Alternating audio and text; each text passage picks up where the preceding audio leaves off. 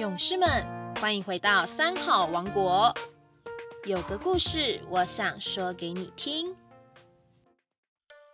Hello，各位好朋友，大家好！又来到了有个故事，我想说给您听的这个节目。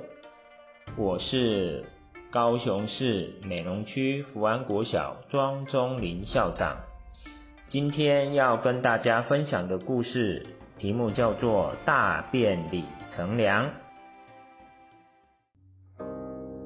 故事是这样说的：有一天，赵州禅师和他的徒弟文远禅师在一起谈禅论道，也就是在讨论人生大道理。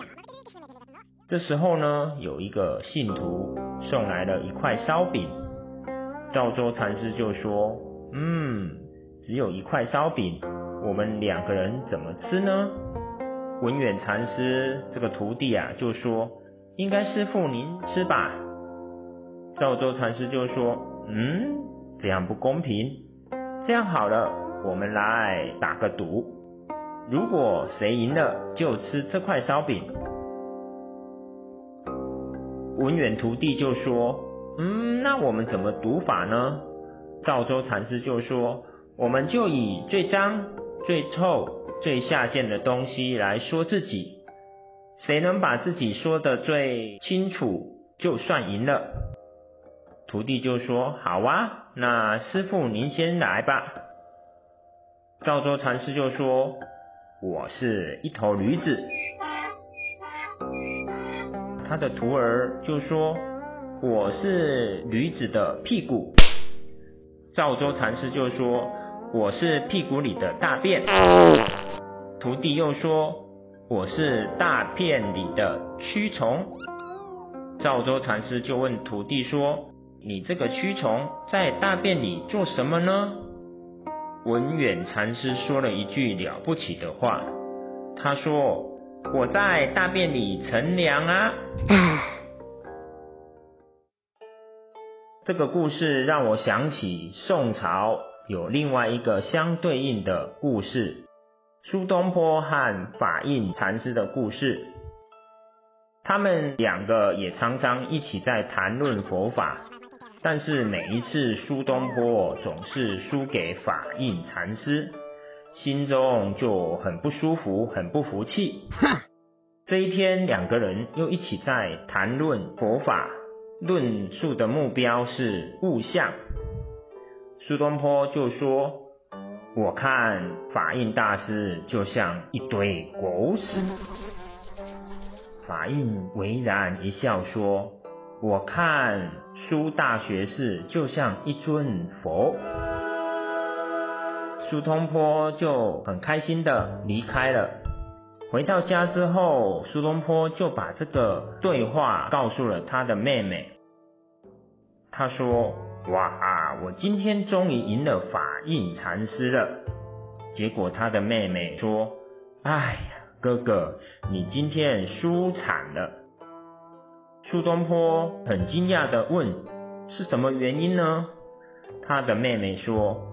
佛法上说，物象心生，也就是我们常讲的相由心生。法印禅师心静如佛，所以看你好像是一尊佛，但是你心如狗屎，看到法印禅师就变成了一堆狗屎喽。对照我们刚刚第一个故事，大便里乘凉。大便里能乘凉吗？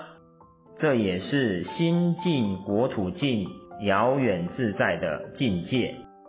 反观我们现在的人居住的环境是高楼，有着沙发啦、地毯啦，甚至还有空调等物质的享受。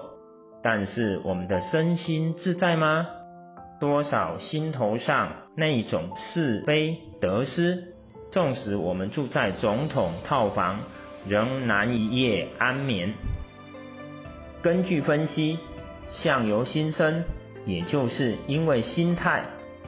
如果比较积极阳光，才能活得越久；甚至有些人活得越来越年轻，看起来比正常人还要健康。这就是心态上起的作用。一个人心态好了，就会觉得神清气爽，有助于身体机能的调节。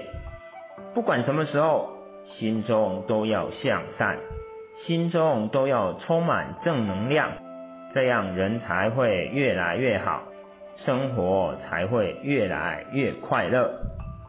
再多的金钱也买不到心灵的自在。再高的权位也买不到一夜的安眠。